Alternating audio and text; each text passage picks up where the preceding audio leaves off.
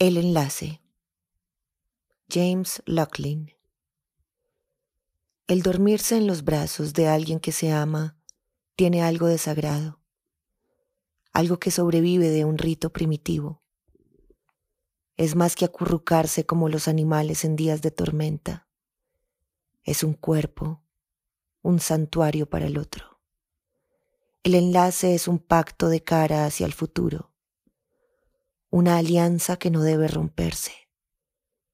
Ahora entra en contacto la sangre con la sangre y la respiración con la respiración, como si fueran manos tocándose, estrechándose.